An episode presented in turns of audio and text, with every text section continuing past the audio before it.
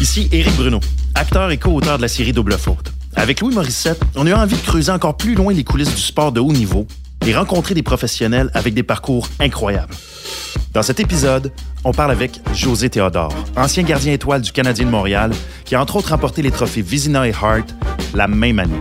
José revient pas souvent sur son parcours dans la Ligue nationale de hockey, mais disons qu'on avait les bons contacts pour le faire parler. Il s'est confié sur plusieurs aspects inédits de sa carrière, dont sa relation particulière avec la pression. Hey Louis, c'est parce que j'aime ton chum que je suis là aujourd'hui, hein? Merci, C'est une grosse faveur à Eric. Les milieu de l'après-midi, on sait que. Ouais. Puis en passant, hey Eric, j'ai vu des shots, là, tu n'avais mis une coupe sur Instagram, mais Lou m'en a montré. Sérieusement, t'as comme vraiment de l'air d'un joueur. Tu peux vraiment mettre ce, ce shot-là chez vous, puis le monde va penser que t'as joué sur le tour Merci. pour vrai. T'es fin, merci José. José Théodore, euh, bonjour. Salut José. Merci beaucoup, José, d'être avec nous. Ah, ça me fait plaisir. Euh, on, on voulait vraiment te parler parce que tu amènes une dimension super intéressante à, à- à notre euh, balado qui, oui, nous, dans le cadre de Virage avec Eric, on traite de tennis, Oui. mais c'est vraiment beaucoup l'humain derrière l'athlète et notamment toute la pression qui vient avec un joueur qui est seul sur le terrain comme un gardien. Ouais, comme un gardien, et la pression, les sacrifices, puis de- tout ce qui- ce qu'il y a dans l'ombre de cette carrière-là d'athlète. Puis toi, t'as- tu l'as vécu, tu, tu, puis t'es encore dans les médias. Je, je te lance tout de suite. Pourquoi t'es devenu goaler puis t'es pas devenu, mettons, euh, centre ou allié? ou Pourquoi t'as décidé d'être goaler? Dans mon cas, c'est bien simple. là. Je pense pas mal comme tout le monde. Tout, c'est pas mal tous les petits culs à- à- au Québec veulent jouer au hockey. Fait que, tu sais, tu joues au hockey dans la rue, personne veut gauler. Tu vas patiner au parc, personne veut gauler parce qu'il fait froid, la, la POC a fait mal. Puis, Jo- puis José a, a quatre frères. Fait que c'est sûr que quand les frères font Ah ouais. comme OK, C'est toi qui goal? c'est toi qui goal. Puis il y a Ouais. des frères, tous des frères évidemment plus vieux. Ouais. J'étais le plus jeune. Dans, fait que c'est pas vraiment, j'ai comme pas eu le choix.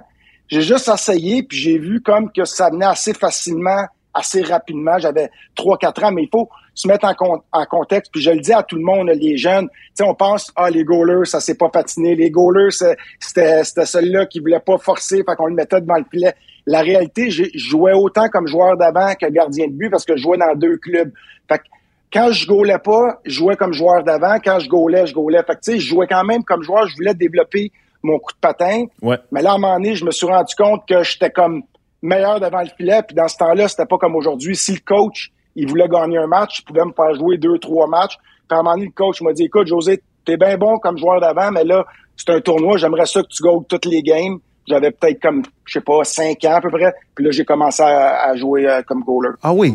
Aussi simple que ça. Donc, t'as as appris à jouer contre des, des, des gars plus vieux que toi toute, ben, en fait, toute ta vie. T'as joué Toujours. euh, toujours. toujours. Puis c'est comme ça que j'ai eu beaucoup de points de suture un peu partout, mais c'est comme ça que je pense que j'ai formé mon, mon caractère parce que t'es quand même, t'es t'as 10 ans, tu joues du monde de 14, mais t'as quand même la mentalité puis la maturité d'un gars de 10 ans pareil après, c'est après tout. Moi, c'est comme ça que ça, j'ai débuté puis c'est comme ça que ça m'a formé un peu. C'est intéressant. Euh, Je te relance là-dessus. Il y, a, beaucoup de joueurs de tennis qui parlent de ça. Être, euh, t'es trop soft. Tu seras pas capable de faire le tour. T'es trop soft. Ça revient souvent dans les entrevues. Est-ce qu'il y a ça aussi pour quand tu essaies de rentrer dans la Ligue nationale, tu dis ça a forgé mon caractère de jouer avec des gars plus vieux. Est-ce que tu as été confronté à ça vite? Euh, je pense moins gardien de but quand t'es plus jeune. Je parle plus jeune parce Ouais. que dans la Ligue nationale, on en reparlera après. Quand t'es plus jeune, c'est souvent ton joueur d'avant. Ah, lui, quand ça va commencer, Bantam, ça va frapper, il est trop soft, il va pas aller d'un coin ou ben il va avoir peur d'aller chercher la rondelle. Tu sais, un gardien de but, quand t'as 7, 8, 9, 10, 12 ans, être soft, c'est plus le côté mental. OK, si tu te fais donner un mauvais but, Ouais. comment tu vas être capable de rebondir? Ouais. Est-ce que le match est important? C'est plus l'aspect mental, performer sur pression. Je peux te nommer des, des histoires quand j'étais novice, tu sais, que l'enjeu est moins grand. Mais quand tu es en finale de tournoi contre une équipe de Winnipeg, le match est télévisé, tu as 9 ans, tu joues contre l'équipe qui a jamais perdu depuis 5 ans, c'était le tournoi de dollars des Ormeaux, juste pour faire un petit, le- vous mettre en contexte.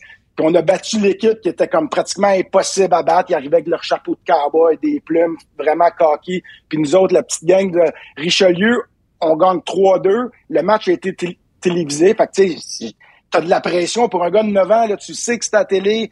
Tu veux battre une équipe. Puis ça a été jusqu'à aujourd'hui un de mes meilleurs matchs en carrière, même si j'avais 9 ans, pareil, dans ma tête. c'était la réalité pareil. Puis, euh, tu sais, après le match, le coach de l'autre bord, il est venu me demander mon nom, m'a donné un bâton. Il dit, je vais me rappeler de ton nom, c'est toi qui nous a battus. Mais tu sais, là, je repense à ça. Puis il y a des joueurs qui avaient, qui jouaient contre moi, qui ont joué dans la Ligue nationale.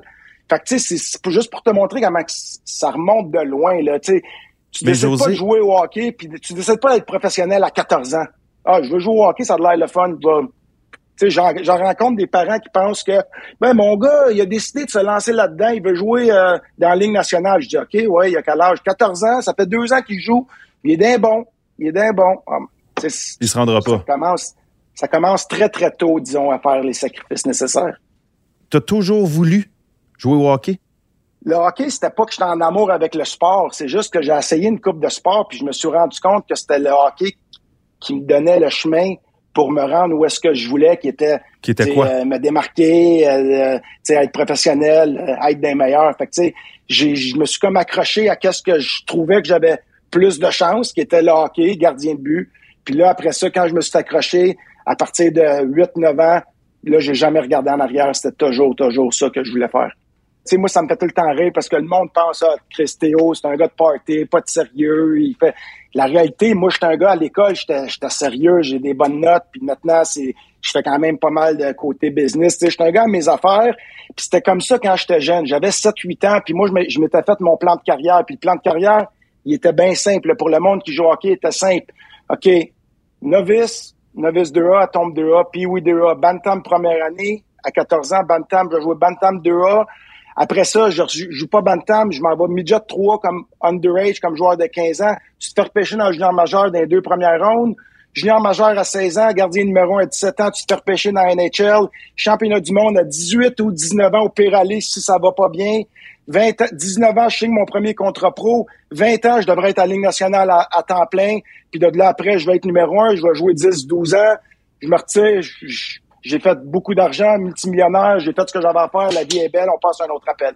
Ça, c'était qu'est-ce que j'ai tout le temps suivi, puis c'était ça dans ma tête. Puis là, après, c'est sûr, tu as des complications, mais je peux te dire, pour me rendre jusqu'à jusqu'avec le Canadien, disons que ça c'est quand même... J'ai travaillé en maudit, j'ai fait des sacrifices, mais ça a bien été. On dit souvent que les goalers, c'est des c'est des weirdos un peu, tu sais, c'est du monde différent. Est-ce que c'est si vrai que ça? Est-ce que c'est une comme c'est une autre génération justement où c'était des gars qui étaient un petit peu moins athlètes, donc qui étaient par définition un peu différents? Tu sais, Ken Dryden était un intellectuel un peu à dehors. T'as un, un, Brice Galov, tu sais, qui un gardien de but de la Ligue nationale qui a joué à Phoenix puis à Philadelphie. Puis il était spécial au minimum, on va dire. Donc, est-ce que c'est encore le cas? Est-ce que c'est vrai? Est-ce que les gardiens sont un peu isolés? Est-ce que c'est l'équipe à l'intérieur de l'équipe? Ben, c'était comme ça. Puis tu me parles, pour revenir au, gardien que tu me nommes, Ken Dryden, c'est un gars des années 70. Brice Galoff, ça paraît pas, mais c'est mon époque, c'est quand même fin 90, début 2000. Fait la réponse, oui, là, comme, moi, quand je suis arrivé dans la ligue, à 20 ans, je regardais le, le, le goaler qui avait 30, 32, 33, 34, il y avait une méchante différence. Il y avait une différence avec son approche de jeu. Il y avait une différence avec son comportement avec les boys. C'était différent. Puis souvent, tu sais, justement, moi qui étais comme la nouvelle génération, je me faisais dire par les gars, mec, toi, t'es le, plus, es le gardien le plus normal que j'ai connu. Tu tu te fais dire des choses comme ça. Définis, c'est quoi différent? OK, ben différent, c'est parce que je pense, tu sais, comme tu disais, gardien de but, là, t'es tellement seul, t'es dans ta bulle j'ai entendu parler de Ed Belfour qu'après un match, il avait manqué une poussée parce que son patin, c'est lui-même qui aiguisait ses patins. Puis après un match, il peut passer deux heures de temps pour l'aiguiser comme il faut, puis aller sur la glace l'essayer parce qu'il y a de quoi qui marche pas. Des gardiens de but, dont Jeff Hackett à Montréal, que lui, quand il jouait un match, du matin au soir, ne parlait pratiquement, je veux dire pas, mais je vais me laisser une petite gêne, là, mais parlait pratiquement pas à personne, autant ses coéquipiers, à tout le monde parce que c'était ses superstitions. Tu voyais pas ça avec un joueur ah, de centre, tu voyais pas ça avec un Sakou Koivu. Tu sais, euh, le gardien de but, s'il se fait battre entre les jambes pendant un match, puis là, il pense que c'est une faiblesse, Tretiak, Vladislav Tretiak, il arrive deux heures avant pour avoir comme 200 lancés juste entre les jambes, quand dans le fond, moi plutôt un coup que tu réalises que, supposons, ton papillon, il est pas correct, tu n'as besoin de 10 tirs, tu n'as pas besoin de 200. Fait que quand je dis qu'à un moment donné, les gardiens, là, tu sais, il y en a qui étaient spéciales, c'est des choses comme ça. c'était comme à une limite. Puis là, les joueurs dans ton équipe, les autres joueurs voient ça et disent, coudon, il est pas normal, ça n'a pas d'allure. C'est pour ça la réputation que les gardiens de but sont quand même différents et la pression est quand même directement comme un pitcher, comme un quarterback au football. Si ton gardien de but, il connaît un mauvais match, 90% du, du temps, tu vas perdre ton match. C'est aussi simple que ça. Puis toi, tu as toujours bien dealé avec ça, José? En fait, toi, ça, José, ça, ça, ça, te drive. Moi, je le dis tout le temps. Quand le monde parle de jouer à Montréal, moi, je dis tout le temps que si j'avais pas été repêché par le Canadien puis j'avais pas joué dans un marché comme le Canadien, je te garantis que mes dix premières années de carrière, qui sont mes dix meilleures, c'est là que j'étais allé à la Coupe du Monde. C'est là que j'ai gagné le trophée, deux matchs des étoiles. Si j'étais pas à Montréal, je pense pas que j'aurais connu les, les, les, le début de saison que j'ai, mais comme Louis dit, il faut que tu sois capable de dealer avec. Mais la réalité, je me, je me foutais pas mal de qu'est-ce que le monde pouvait penser à une certaine limite. Tu veux plaire à tout le monde, tu veux performer, tu veux gagner, mais la question, c'est qu'est-ce, qu'est-ce que tu fais pour pouvoir performer et gagner? C'est pas en perdant du temps, en analysant un article de, un article de journaux, en analysant si tu te fais huer ou pas. La réalité, c'est comme, OK, c'est beau, tu fais ce que tu es à l'aise. Fait que, en, en bout de ligne, faut être capable de vraiment, là, dire. Faire abstraction. Puis tu, tu fais abstraction, tu oublies tout, puis tu t'occupes sur qu'est-ce que tu as fait depuis que tu as 5 ans qui t'a amené dans NHL. C'est juste que sur un plus gros stage. Mais là, là c'est la portion où euh, te connaître un peu aide. Là. Tu sais, la pression, non seulement, il y en a qui la gèrent moins bien que d'autres. Oui. Toi, non seulement ça t'étouffait pas, mais tu la générais même, cette pression-là, des fois. Tu aimais ça, t'en mettre avec une, à quel point c'était comme un, quasiment un outil pour te, je, sais pas, te réveiller. Et j'ai cet exemple-là en tête. Tu as signé ton contrat à Montréal pour quoi, 18 millions, 3 ans? Tu es allé à ta conférence de presse avec des boucles d'oreilles, des diamants aux oreilles. attends, je t'arrête. Ça, c'était mon deuxième contrat de 18. le premier contrat de 18 millions, je les avais pas, les boucles d'oreilles. OK, parfait. J'ai quand même été patient. La, première fois, j'étais allé quand même conservateur. C'était le deuxième contrat. Mais... OK, mais tu comprends l'idée. Là, on parle qu'il va... ça vaut-tu la peine de donner 6 millions à un gardien qui va devenir le joueur le mieux payé de la concession? Le gars, non seulement, il dit, je rentrerai pas low profile, je vais y aller avec mes boucles d'oreilles en diamant in your face. Cette, cette pression-là, tu la nourrissais. À quel point elle t'était utile? Ben, t'es utile. Je pense ça, ça a été ça ma carrière. C'est aussi simple que ça. Si j'avais été capable de mettre, justement, d'être capable de d'aller me chercher cette pression-là que je pouvais me mettre dans des, dans des situations que tu n'avais pas le choix de performer, là, puis être capable de la mettre dans une petite bouteille, puis dire, bon, soir, on joue lundi contre Buffalo, la pression, tu y vas j'aurais encore, je pense, une meilleure carrière. Fait qu'est-ce que je veux dire par là, c'est que tu as raison à 100% Moi, j'adore le fait de prouver à tout le monde que vous vous êtes trompé. J'ai gagné, j'ai raison. Puis c'est un peu ça que tu dis, Louis. Puis c'était comme ça. Tu arrives, bon, t'arrives dans la ligne nationale, mais là, Patrick Roy, il est là, tu te fais repêcher, là, il échange Roy pour Jocelyn Thibault. Là, José, on se remet en contexte. Tu es repêché par les Canadiens. Tu arrives dans l'équipe, il y a Patrick Roy qui est dans le, dans le but. Il est échangé. Hop, c'est ta fenêtre. Non, arrive Jocelyn Thibault. Comment on réagit? On, se décourage? On est motivé par ça? Comment on peut être motivé par ça? Ben, tu sais, ça dépend. Il y, a, beaucoup de monde qui l'aurait regardé d'une façon comme, ah, ben, crime, j'ai pas de chance. Je vais, demander un échange, il faut que je parte. Mais moi, ça me prenait la pression de montrer à tout le monde. Moi, c'était comme, OK, parfait. Personne pense que j'ai la chance d'être numéro un. Je pars underdog. Puis là, je me mettais une pression là. Là, après, c'était, je voulais te montrer que j'étais capable de pas juste performer à Montréal, je vais être le meilleur de la ligue. Puis là, tu te mets une pression à ce prix, tu vas être le meilleur, puis à Montréal, puis tu veux prouver à tout le monde que tu es capable. Là, tu gagnes les trophées. Fait que c'est sûr qu'à un moment donné, tu gagnes le trophée du joueur le plus style, du meilleur. Là, tu te disais, moi, mon but, c'était je voulais être le joueur le mieux payé de l'équipe. Ça a tout le temps été un de mes buts quand j'étais jeune. Je voulais être le gars qui, qui, qui, joue sur le gros stage. Puis sur le gros stage, c'est numéro un pour le Canadien de Montréal. Le gros stage, c'est les séries de la Coupe cette année. Un gros stage, ça peut être même un match des étoiles. Euh, fait que c'est sûr que quand tu réussis à être là, puis tu signes un contrat de trois ans, puis là, tu sais que tu es garanti pendant trois ans un contrat. Je te dis pas que l'été, c'était comme si je me disais, bon, la vie est belle, puis on oublie le hockey, mais ta drive est, pas à son max. Ta mhm. drive est pas où est-ce qu'elle devrait être pour, justement, gagner un trophée Hart. Ta drive, hey, je vais être, je vais être, non, ben, il était juste à ma droite. Il est toujours, il, est toujours comme ça, il est toujours à un pied de toi, comme ça. Ouais, puis le Vizina, il est à l'autre côté, puis le Masterton est en bas. Fait que je suis comme correct. Mais tout ça pour dire que, tu sais, la ligne est tellement mince, là, entre numéro un, entre meilleur de la Ligue nationale, euh, dominant, ou t'es juste plus dans la ligue, c'est mince. Fait que comme Louis dit, moi, ça me prenait ça. J'étais un gars qui, à un moment donné, là, la journée, j'ai trouvé ça plat de jouer au hockey. Ben, c'est là que, là, je jouais, mais c'est comme je commençais à penser déjà à retraite. T'sais, quand tu commences à trouver ça long et plate une saison où ben, les, les matchs de lundi soir, ben, c'est là vraiment que tu sais que c'est comme le début de la fin. Je me créais une pression même quand j'avais pas vraiment confiance en moi. Puis ça, c'était stressant. Parce que je me souviens même une fois, j'étais allé voir Claude Julien, on perd contre Boston, justement, Louis 3 à 1 dans la série. On perd 3 à 1, là. Puis, au début de série, j'étais bon match, moins bon. Puis là, les médias, qui, c'est ce qu'on met Garon, Théodore, puis Julien, Claude nous rencontre. Puis je me souviens, là, tu sais, ma confiance, on venait de perdre une match en deuxième supplémentaire. Là, j'étais comme un peu shaky. Mais j'ai dit, il faut que je goal, il faut que je goal. Sinon, si tu le bats, je peux rien faire. Si le c'est comme, j'ai déjà perdu d'avance. Fait que j'ai dit, j'ai dit, Claude, fais-moi gauler, je me sens bien, je te le dis, c'est ça. Je te le dis, on va gagner, je me sens, je suis dans, il m'en manque pas gros, on va partir, puis on va gagner à soi, puis on va gagner, puis on revient, puis on va gagner à... Puis là, j'y vends l'idée. Là, je souhaitais juste que j'étais un meilleur vendeur de chars que Mathieu Garon, parce que, tu sais, lui, il rencontrait Garon après, puis il me rencontrait avant. Fait que moi, j'ai vendu mon point, mais là, la réalité, c'est que quand tu marches après, je me dis, si je suis quand même pas dans la zone, là, j'ai pas vraiment confiance tant que ça à mes affaires.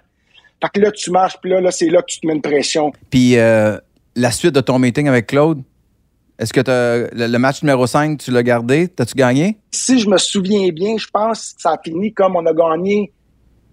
Je pense que les, les lancers étaient comme 44 à 13 pour Boston. Puis on a gagné le match. 44 à 13 en faveur de Boston, puis vous avez gagné le match? Oui, à Boston. À Boston. Si Boston nous bat, on est éliminé. Fait que moi, je me disais, ça, c'est le match 7, parce qu'après, on revient à Montréal, puis là, le monde, vous connaissez la, le, le, le, fan, les, les, fans à Montréal, l'ambiance. Je suis à Montréal, puis c'était un gardien de but recru. Une autre chose, je me disais, c'est pas vrai que je vais perdre contre un, gardien de but recru. Fait que je me disais plein de scénarios comme ça, juste pour me driver. Là, on est arrivé à Montréal, on a gagné 5 à 2, je pense, assez facilement. Puis là, on est allé à Boston, match numéro 7. Match numéro 7, mon Louis, là, puis Eric, c'est comme, OK, parfait, c'est juste ça que je voulais. Je voulais juste avoir une chance là, ça prend une chance, ça prend un peu plus de chance que l'autre gardien. Il faut que tu sois meilleur que l'autre. Juste une soirée, c'est soirée, tu l'as. Puis on a gagné 2-0 euh, par jeu blanc. Puis on a gagné la série contre Boston en match 7.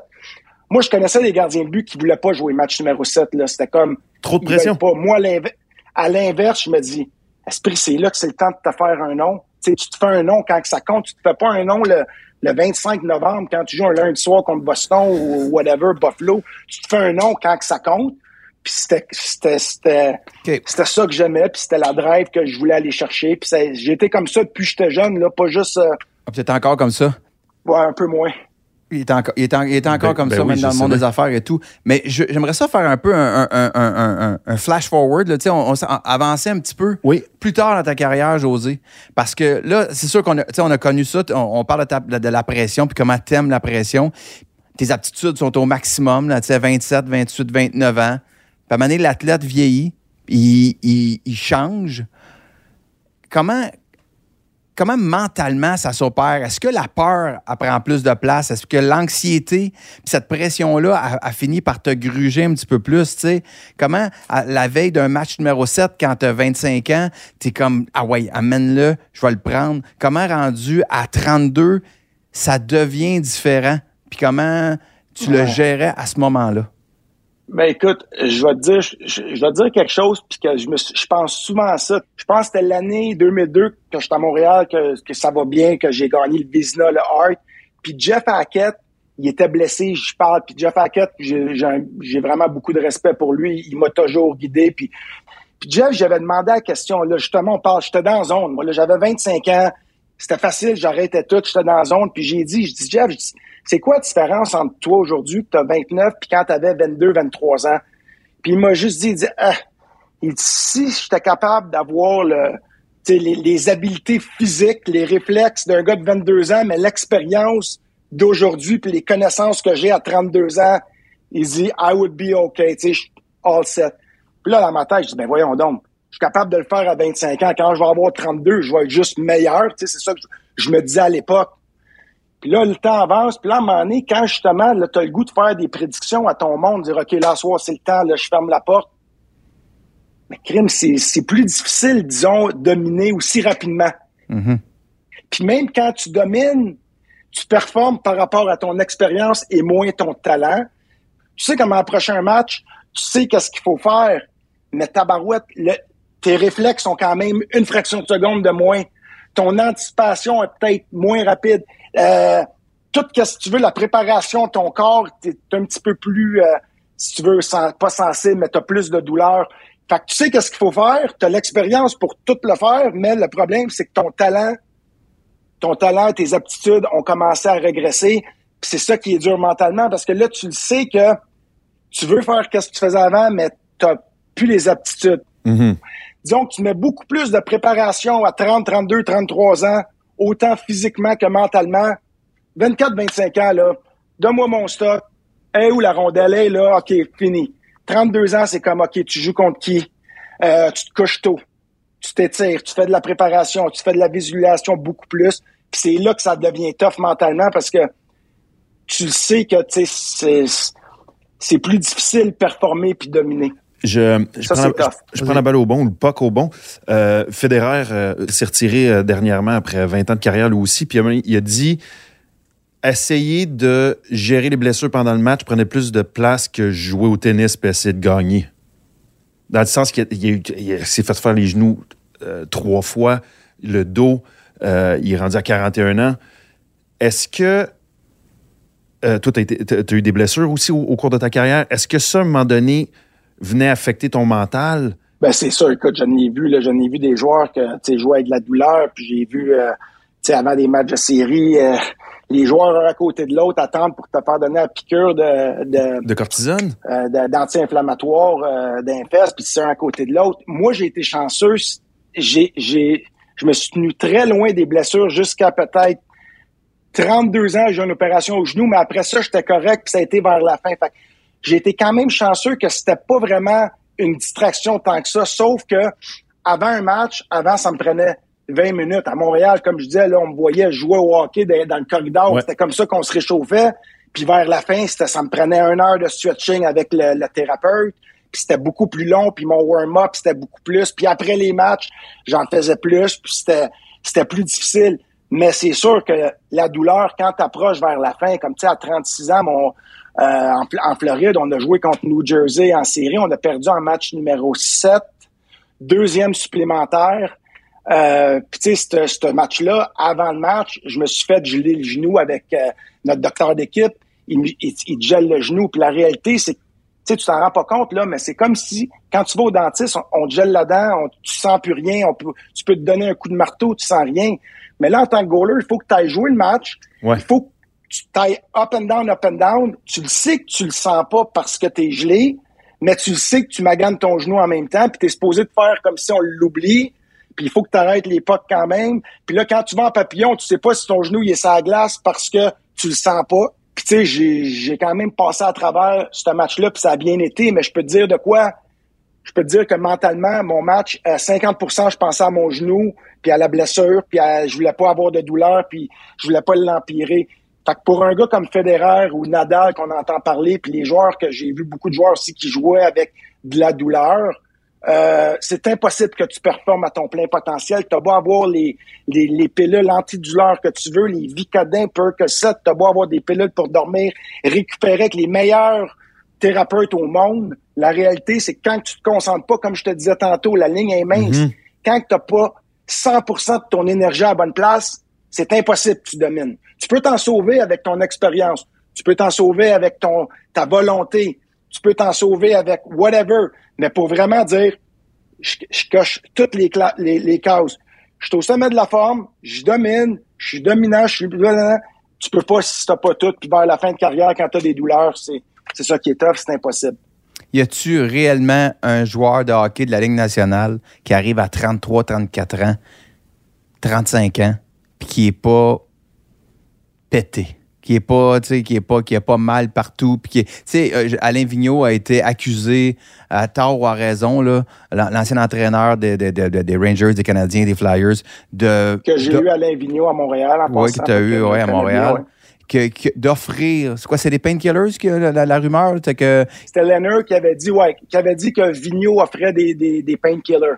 Ouais. Est-ce que, c'est répandu à ce point dans les équipes de, de sport? Ben, je vais répondre, euh, je vais répondre à tes deux questions. Là. Ta première question, à 33 ans, maintenant, c'est pas pour rien que tu as des joueurs à. Ben, puis Souban, 33 ans, il est plus dans la ligue. Un, oui, OK, tu as peut-être la sécurité financière, c'est plus facile, mais, mais tu sais, à 32, 33, maintenant, c'est une ligue de jeunes. Puis le gars, il est magané rendu à 33. Fait qu'il est magané, il est plus, il est plus lent, il, ralentit.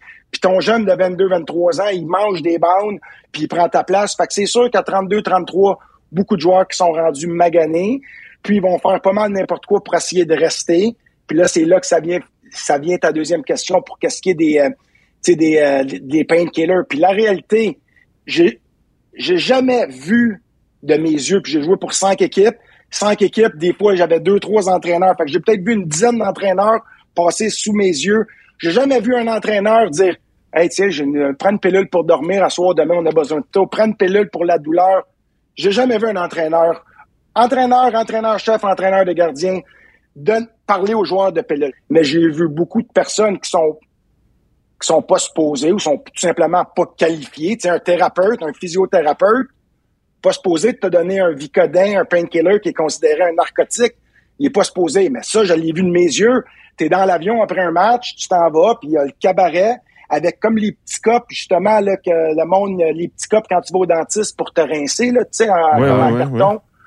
Avec le numéro 60, 52, 42, puis ça, c'est un thérapeute et non un docteur. Puis il se promène 52, il a, OK, lui, il a trois pilules, ça peut être anti-inflammatoire, pilule pour dormir, puis euh, un Vicodin ou un Pracette.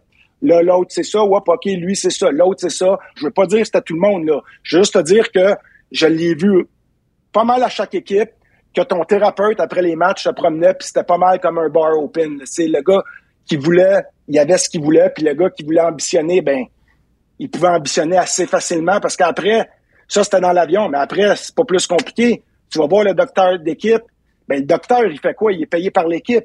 Il en donne. Moi, j'ai déjà vu, j'ai déjà vu, puis j'ai joué avec assez d'équipes que sans nommer l'équipe, je peux te dire, un party de fin d'année, même pas dans le fond un docteur d'équipe, un dentiste d'équipe, qui demande à un joueur une signature pour son neveu ou une photo ou whatever, puis le joueur dit OK, mais c'est correct que l'été, j'ai des migraines, tu peux donner une, prescription de whatever, 50, euh, 60 en pracette. Faites la prescription sur une napkin, une napkin, là, quand même. Pas son pad de prescription, là. Une napkin au, au party de fin d'année, c'était comme ça. Mais là, je vais être clair, là, je veux pas créer de controverse. C'était comme ça jusqu'à temps qu'on ait eu quand même pas mal de joueurs que malheureusement, ouais. Euh, sont décédés d'overdose. On parle de les Boucard. On parle d'un gars que j'ai joué avec, Zivatos. Ouais. Là, je, Wade Bilak. Je peux te dire que j'ai parlé à, beaucoup de joueurs, puis c'est rendu quand même plus compliqué, puis les docteurs sont plus disciplinés. Ils n'ont pas le choix, évidemment. Puis là, on voit les joueurs beaucoup mieux informés. Mais moi, de ce que j'ai vu, c'est triste parce que euh, c'était juste trop facile à voir ce que tu voulais. Aussi simple que ça c'est super intéressant, José. Puis, je, je pense que tout ce qui est euh, euh, gérer sa douleur, gérer son sommeil, gérer son anxiété, j'ai l'impression que ça change un petit peu. Les mentalités changent. Les gens ont moins de difficultés à demander de l'aide puis à parler de leurs problèmes. Puis on va démocratiser ça. Puis peut-être que les gens vont être moins sur vivre leur, leur malheur en privé en prenant des pilules puis être capable comme de faire la paix avec ça. J'aime penser. Peut-être que je me trompe, José. Tu connais, ben, tu connais encore bien des gars qui jouent. Peut-être que je me trompe, mais j'ai l'impression que ça s'améliore. Ben, c'est sûr. Moi, ça s'améliore. Moi, j'aime dire que qu'on évolue, que le monde évolue, le sport évolue, parce que la réalité, Louis, tu sais, c'est dans, dans le temps que je jouais, puis là, moi, je parle de mon époque. Mais à mon époque, même si tu ratais un match parce que tu étais blessé, c'était mal vu. On part avec ça. Rater un match parce que justement, tu as de l'anxiété, c'était impensable. Et d'aller le dire publiquement que tu as besoin d'un mois off parce que justement, ça tourne pas puis il faut que tu ailles chercher de l'aide. Un, tu avais beaucoup moins de ressources à l'époque que tu n'avais aujourd'hui, mais c'était plus l'image. Tes propres coéquipiers, au lieu de te donner une tape dans le dos, comme on fait présentement, ça aurait été c'est qui t'étais où? Qu'est-ce que tu fais? Nous autres, on, on est sur la glace, on se bat, puis toi, tu prends un mois off. Fait que maintenant, on, évolue, le monde est beaucoup plus compréhensif, et les médias aussi. Les médias, là, à mon temps, à mon époque, tu te souviens, Louis, je me suis fracturé le talon, là. J'étais blessé, j'avais mal, j'étais en béquille. Michel Villeneuve a envoyé une caméra se cacher dans mes buissons parce que il voulait être sûr que j'étais vraiment blessé. là, on parle pas de prendre un mois parce que j'ai de l'anxiété ou ben whatever on me filmait pour voir si j'étais blessé. C'était comment que les médias pensaient à l'époque. Maintenant, il n'y a pas une fois qu'il y a un média qui a demandé à Kerry Price carré, c'est quoi que tu avais? Ou Jonathan Drouin, dis-moi c'est quoi? C'est normal, on évolue, puis on donne l'espace voulu, on, on, donne le respect. Puis pour les joueurs, j'aurais aimé ça à l'époque, peut-être pouvoir les cogner sur une porte, dire écoute, là, ça va pas, là ça va pas bien, j'ai besoin d'aide, whatever, ou ben je voyais des coéquipiers des fois qui en arrachaient, mais c'était c'était comme impensable. Puis ça, c'est une évolution le fun de voir que les gens, les fans, les médias, les organisations sont prêtes à offrir le respect, puis on l'accepte, on n'est pas jugé. Tandis à, à mon époque, tu aurais été jugé. Maintenant, c'est accepté, puis on même on, on, on les on les félicite d'être capables de s'ouvrir, puis c'est même des exemples pour les jeunes d'être capables de parler, on les encourage. Fait bravo à l'évolution du monde du sport et de la mentalité en, général. Merci beaucoup, José. Hey, José, tu as été extraordinaire. Merci Faut tu des conférences, José. je, je connais pas personne qui me boucle. on, va, on va remédier à ça. non, mais ça fait vraiment plaisir. Vraiment, tu as, été formidable. Merci encore. Non, mais ça me fait plaisir, les boys. Ciao, José. Merci. Merci. merci, les boys. Bye. Bye. Ciao. C'était Éric Bruno et Louis Morissette en compagnie de José Théodore pour Double Faute, le balado. Ne manquez pas le prochain épisode où on reçoit Alexandra Vosniak, pionnière du tennis canadien, qui a été aux premières loges de l'évolution du sport. Réalisation, Guillaume Tellier. Recherche, Marie-Pierre Caillé. Direction technique, Joël Fournier. Direction de post-production, Isabelle Tremblay. Mixage, Jonathan Doyon. Musique, Viviane Audet, Robin Joël Cool et Alexis Martin. Produit avec la participation financière du Fonds des médias du Canada. Une production koud.